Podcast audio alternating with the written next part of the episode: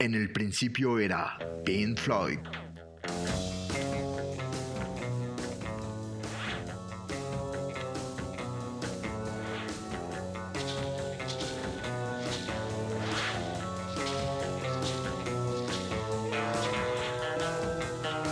La música, las historias y los nombres detrás de los arquitectos del sonido entre 1965 y 1972.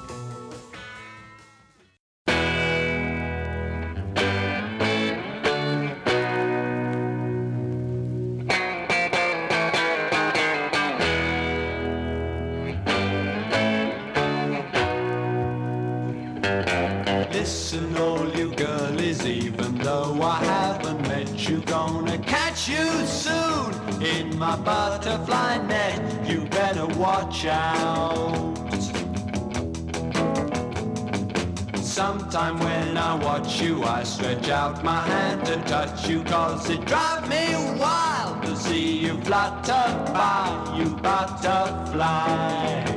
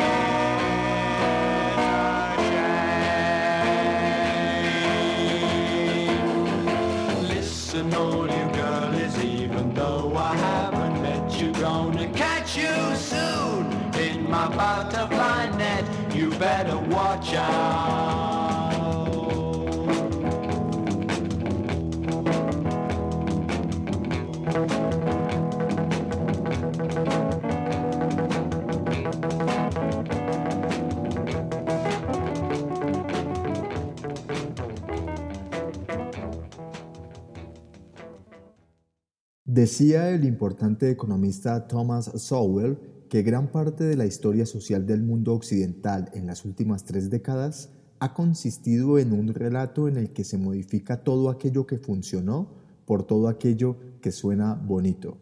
Bienvenidos a la novena entrega y octavo y último capítulo de la serie En el principio era Pink Floyd, un podcast en el que nos dedicamos a indagar en la historia de la sociedad y la música popular contemporánea utilizando al cuarteto británico como pretexto.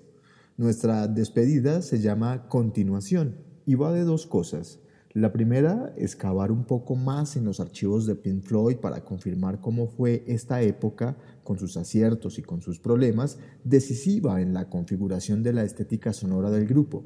La segunda, evaluar la serie de hechos históricos que sirvieron de telón de fondo a la evolución de la banda para considerar qué tanto afectan o distorsionan la manera como entendemos la realidad actualmente.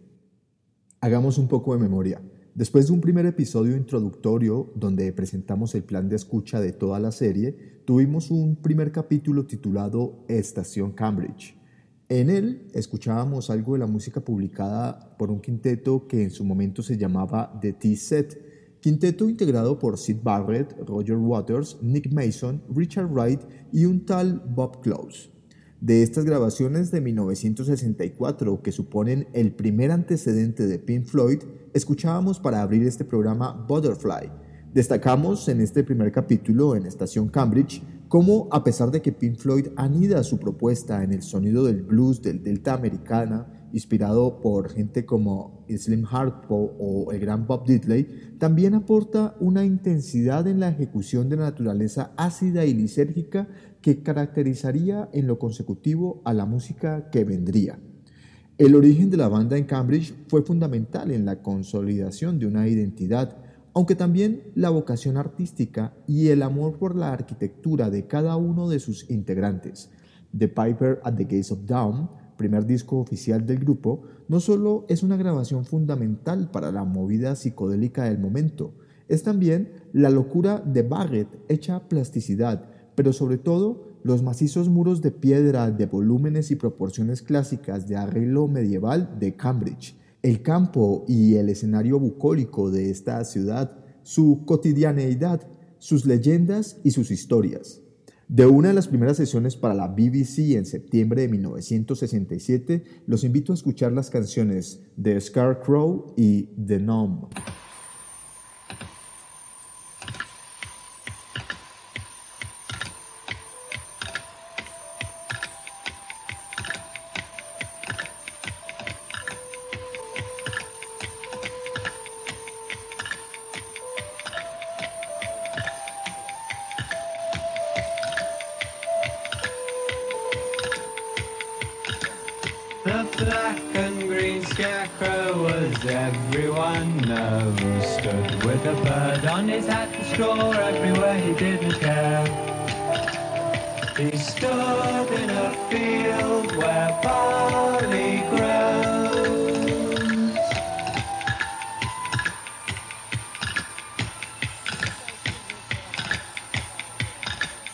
His head did no thinking, his arms didn't move, except when the wind cut across and mice ran around on the ground.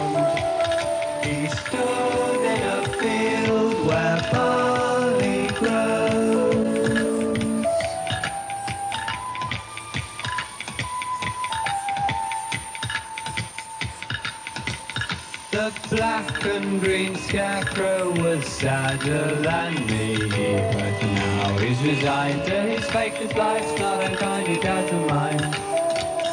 He stood.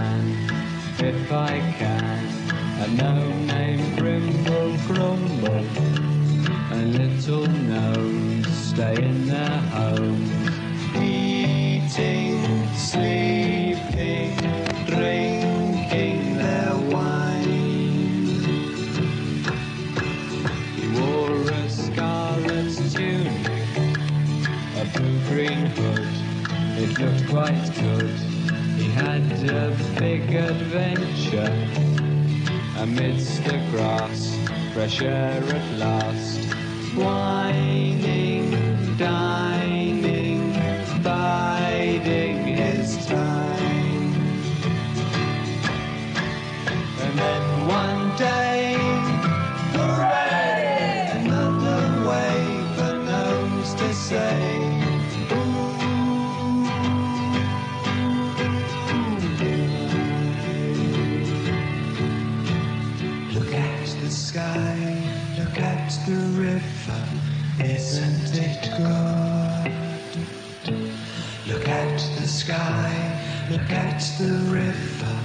Isn't it good? Why?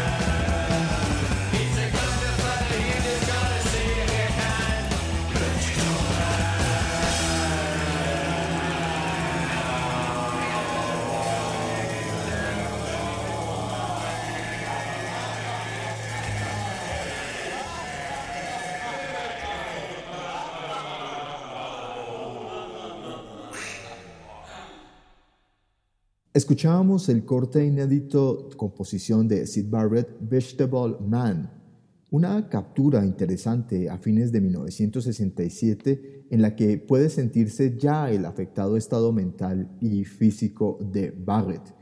Barrett abandonaría en enero del año siguiente la banda.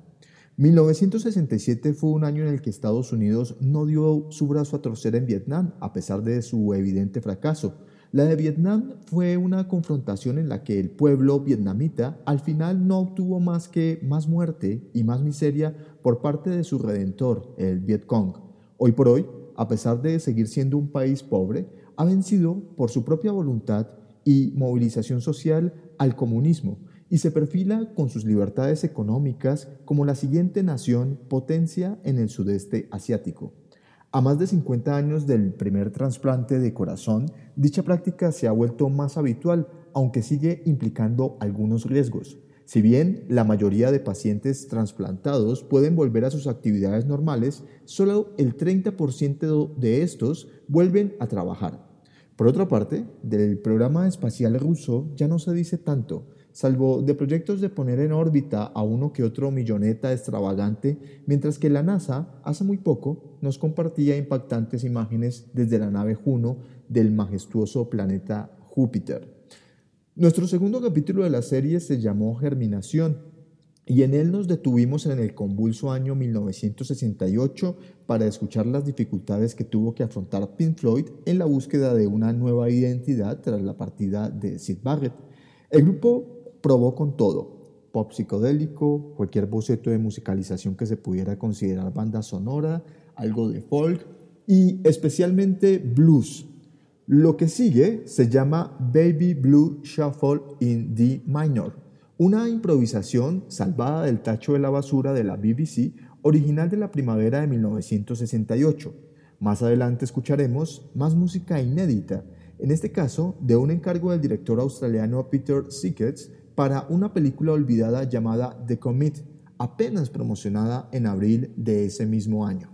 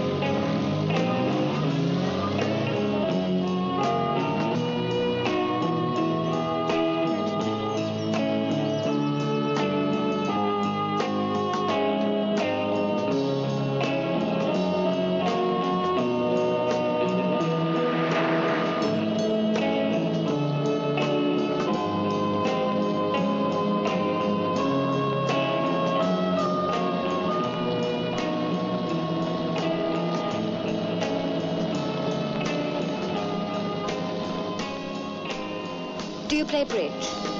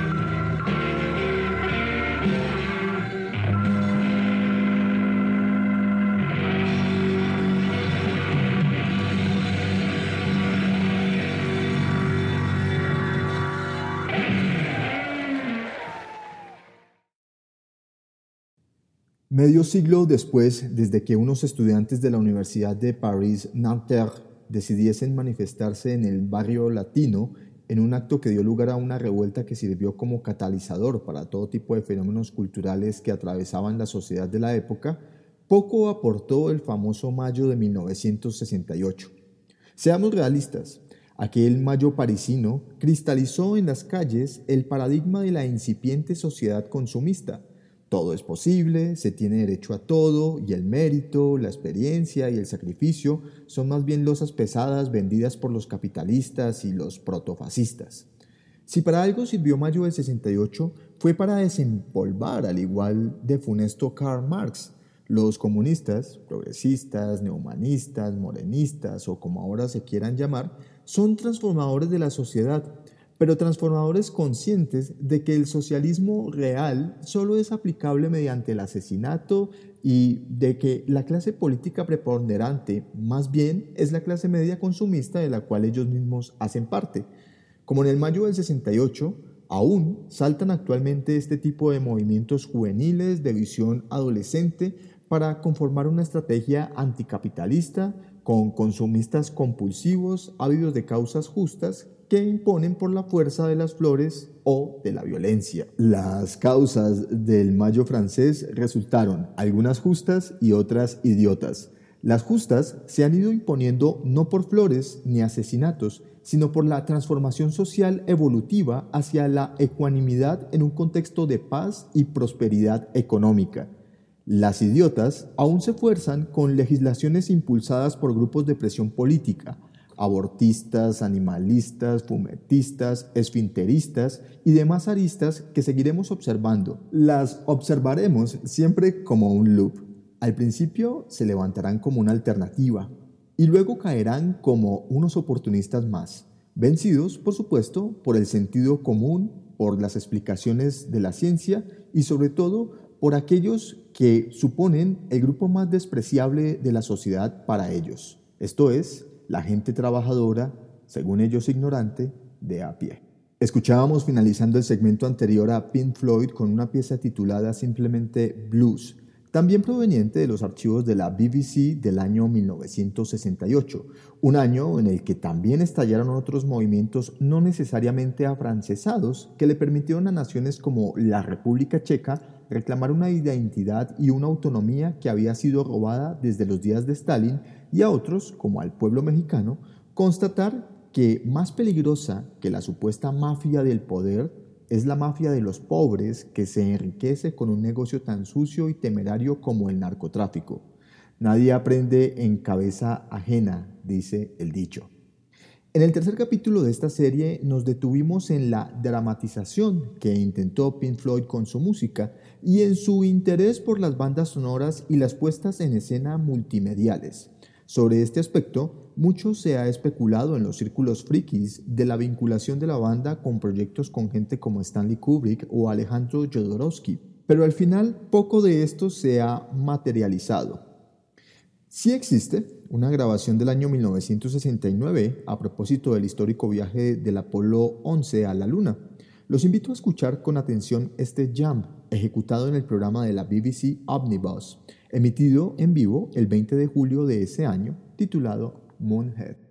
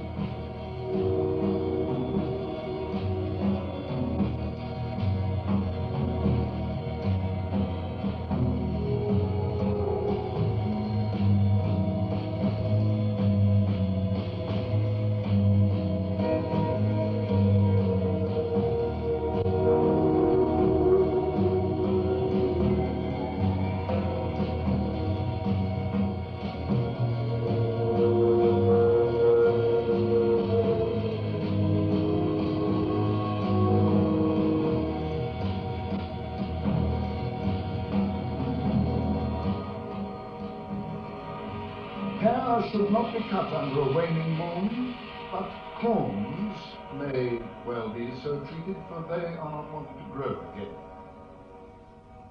Hog's meat will not keep if left hanging where the moon will shine on it. To sleep in moonlight causes blindness, bad dreams, and lunacy.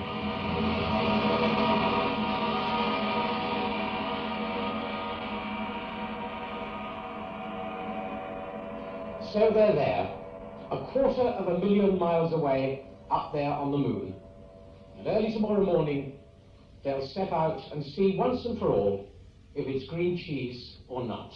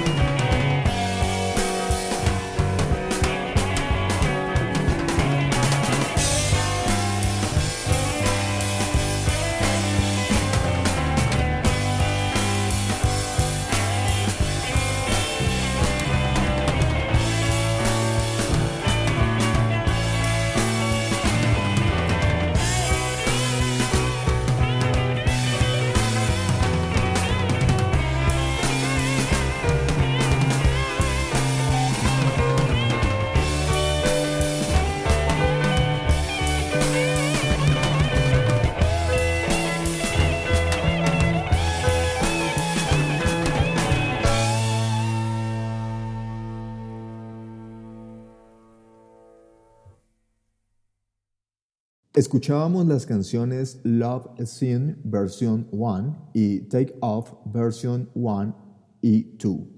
Números excluidos de la banda sonora de la película de Michelangelo Antonioni Zabriskie Point y evidencia de la fase más experimental de Pink Floyd, un momento en el que el grupo, tratando de llevar por otra senda su sonido, tratando de colmar los caprichos de un prepotente director de cine o tratando de montar imposibles colaboraciones con compositores contemporáneos, orquesta incluida, parecía perder el norte. De eso iba precisamente el cuarto capítulo al que llamamos desviación. El año ya era 1970. Se firmaban acuerdos nucleares que hoy por hoy Donald Trump ratifica con unos y descarta con otros. Estados Unidos avanzaba con dificultades en su carrera espacial y paradójicamente se inventaba el GPS. A pesar de los desaciertos, la banda ganaba dominio instrumental y David Gilmour era responsable de guiar con el sonido de su melódica voz y una guitarra envenenada de efectos a el resto del grupo. No en vano, el quinto episodio de nuestra exploración se llamaba Reverberación, la puesta a prueba de la música de Pink Floyd a las posibilidades acústicas. De este periodo los invito a redescubrir esta bella versión de Green is the Color, toma para el programa de John Peel a mediados de 1970 en la BBC.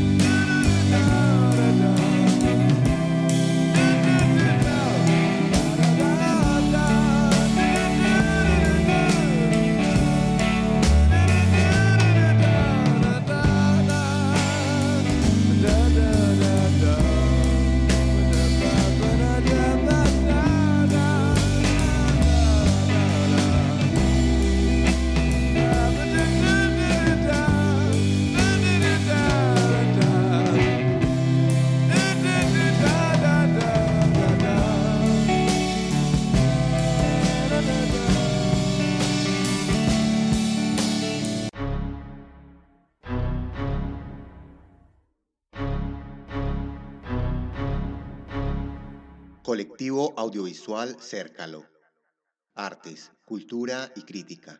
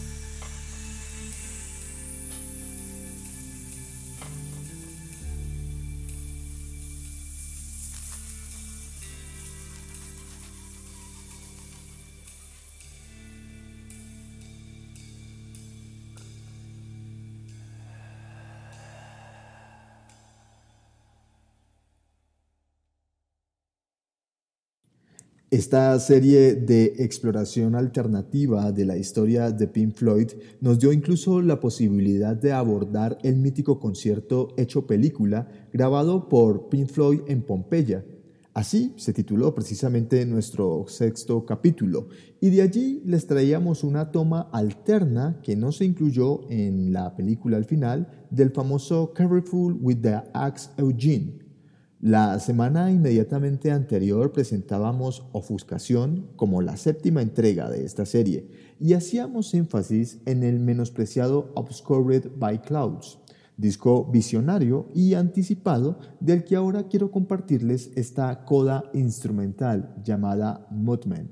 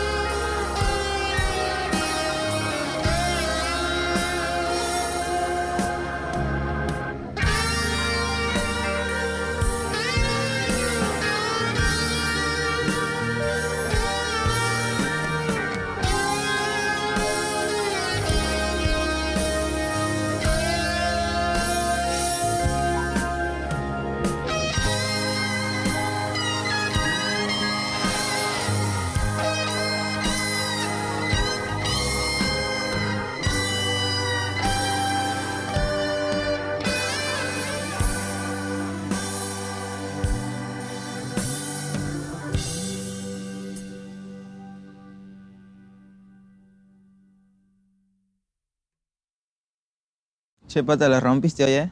No, el golazo que hiciste vos, increíble, estuvo buenísimo. Pará, pará, pará, pará. Escúchame, pata, ¿por qué vos estás ahí en el parasol y yo no? Y chino, lo que pasa es que vos todavía no sos un tigre, tigre. Yo ya hice un comercial con la gente, afirme, afirme, afirme. Pero yo también quiero estar. ¿Qué tengo que hacer? ¿Cómo hago? Mira, lo que tenés que hacer es tener una tarjeta como estas. Están espectaculares. Buenísimo. Eso voy a hacer. Definitivo. Te falta practicar un poquito más todavía.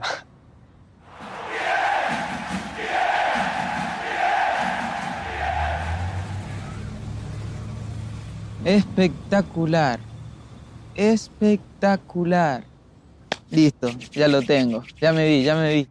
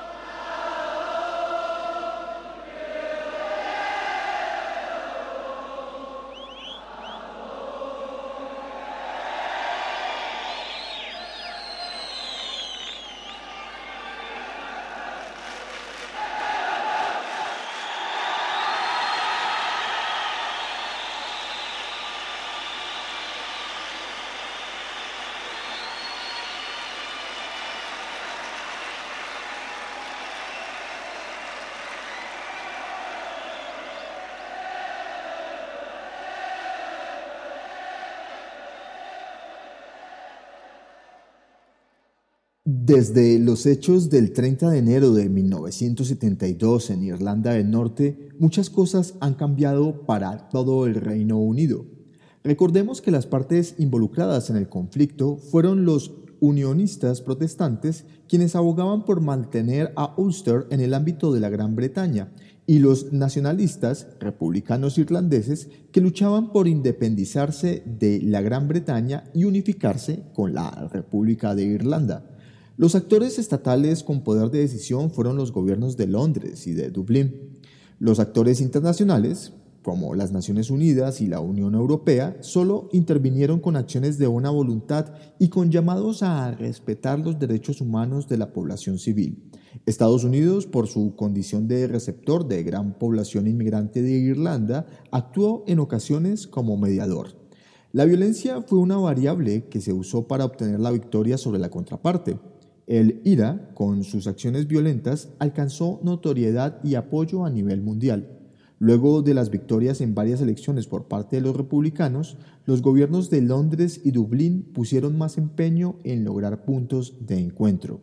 Después de varias negociaciones con los actores, se concluyó que había que erradicar la violencia como arma política, lo cual condujo a una tregua en 1994. Y aunque el frágil cese al fuego se rompió, el acuerdo de paz llegó a Irlanda del Norte en la Semana Santa de 1998. Pero las diferencias en la zona aún se mantienen, aunque de forma pacífica. No en vano, cada región tiene su propio equipo de fútbol y ahora tras la victoria del Brexit y la larga pero necesaria salida de la Unión Europea de los British, Escocia e Irlanda del Norte están reconsiderando los lazos que los unen a Inglaterra.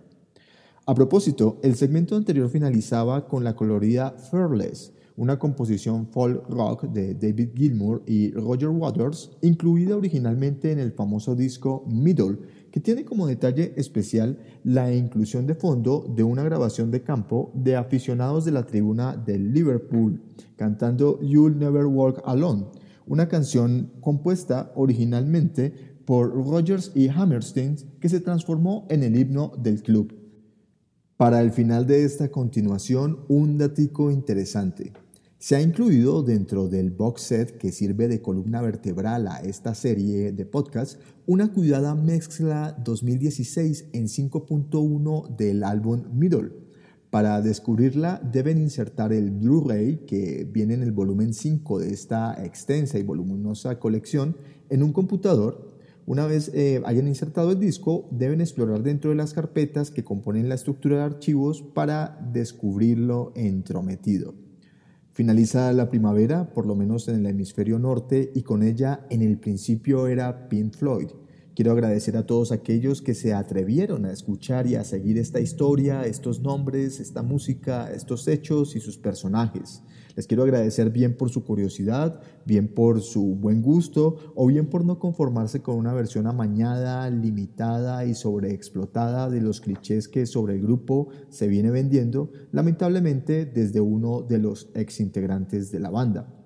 Antes de que todo el afán comercial y la agenda propagandística de Roger Waters se tomara las plazas públicas y los impuestos de muchos países del mundo, estaba Pink Floyd, Pink Floyd es una inteligencia colectiva de la cual Waters también hizo parte, y es mucho más que los sencillos Another Brick on the Wall, Money o Wish You Were Here. Esperamos haberlos por lo menos inquietado. Para más sobre Pink Floyd, los invito a unirse a nuestro grupo de Facebook En el principio era Pink Floyd. Este podcast es una presentación de Galería Afirme, reafirmando la cultura desde el corazón financiero de Ciudad de México. Para despedirnos y aprovechando que seguimos en el año del perro, Simos, una canción de country, country bluesera en la que destacan por supuesto los aullidos de un collie con el mismo nombre.